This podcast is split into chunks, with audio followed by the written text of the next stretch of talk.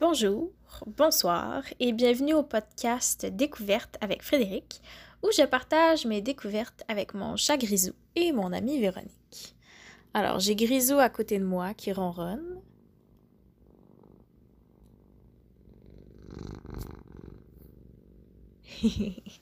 et puis, euh, Véronique, aujourd'hui, je vais te parler euh, de trésors nationaux de Pologne qui ont fait un voyage au Québec et euh, ils sont restés plus longtemps que prévu, mettons.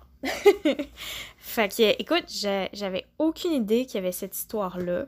Ça se déroule à la fin de la Deuxième Guerre mondiale. Puis, euh, je savais pas, pas en tout que c'était arrivé. Fait que ça a été euh, toute une belle découverte quand, j'ai lu ça. Fait que c'est une histoire là, du livre Sans faire d'histoire de Anne de Léa. Puis, euh, je vais te la raconter. Alors, ça s'appelle Voix rouge, 1945. Le 1er septembre 1939, la Pologne est envahie par les nazis. Pour éviter que le trésor de la couronne ne tombe entre les mains ennemies, le gouvernement évacue à la hâte les précieuses œuvres d'art de valeur inestimable. Après un périple de quelques années dans le monde, c'est finalement au Canada que sera hébergé le trésor de la couronne polonaise qui, en 1945, aboutit au Québec. Les années de guerre ont changé beaucoup de choses en Pologne.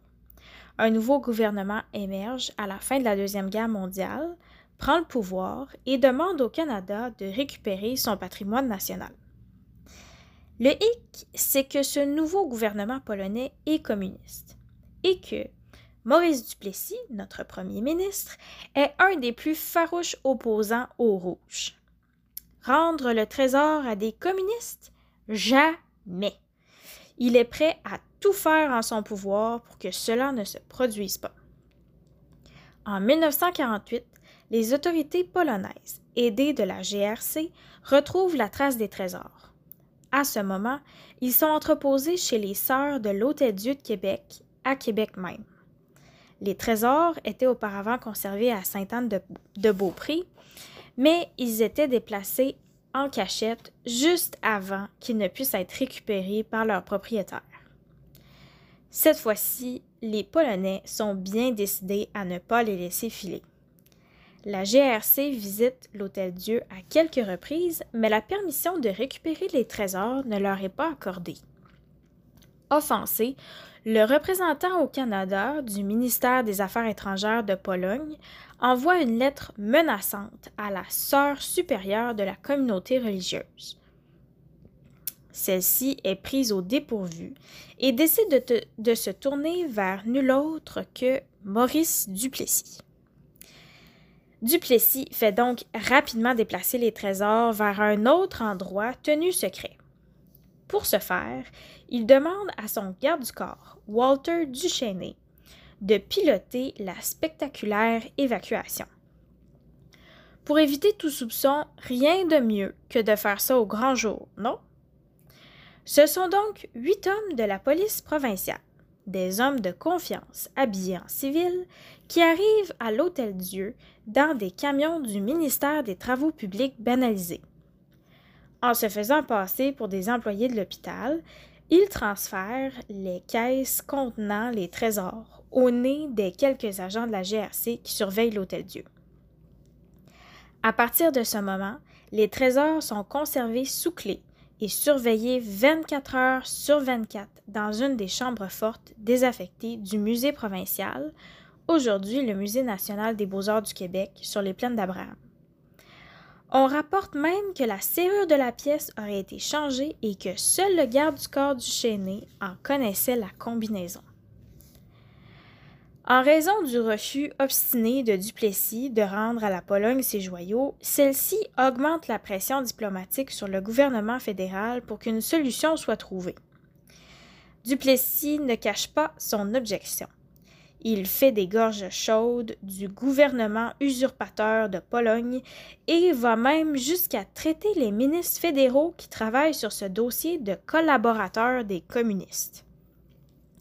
Il laisse aussi entendre, à tort, qu'il y a parmi les trésors des objets appartenant à l'archidiocèse catholique de Cracovie et qu'il ne peut remettre en toute conscience ces éléments catholiques à un gouvernement sans Dieu, comprendre ici communiste.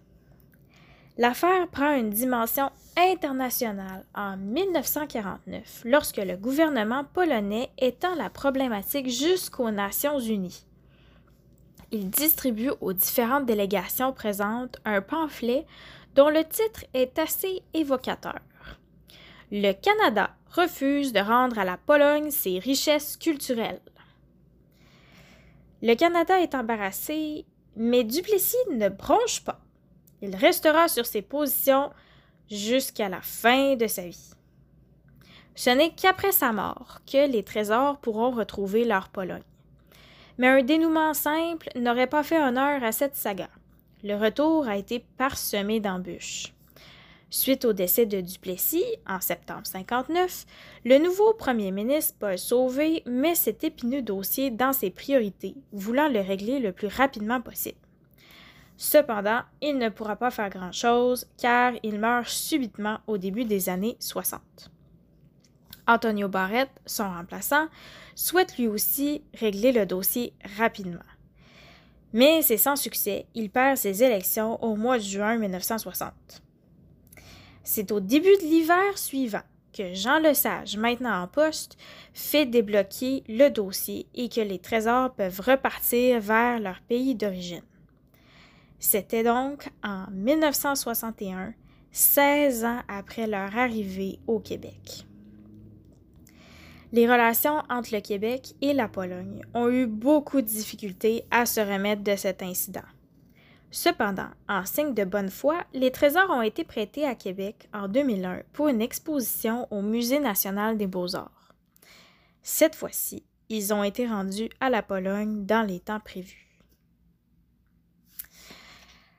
Alors c'est ça, l'histoire des trésors de Pologne qui euh, ont fait un long séjour au Québec.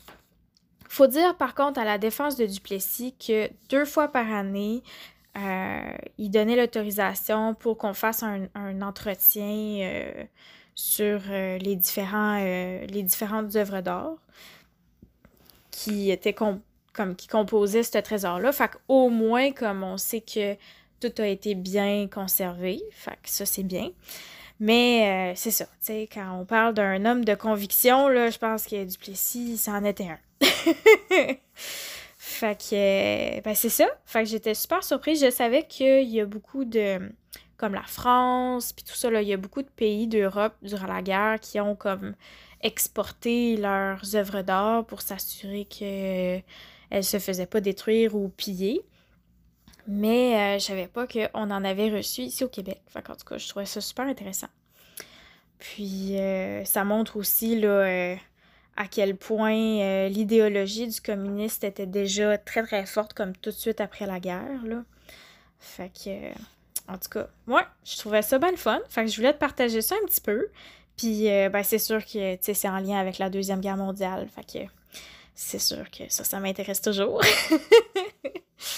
fait que, fait que c'était ça, ma petite capsule d'aujourd'hui.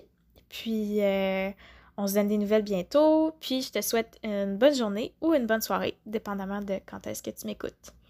Alors, euh, on se parle bientôt. Bye!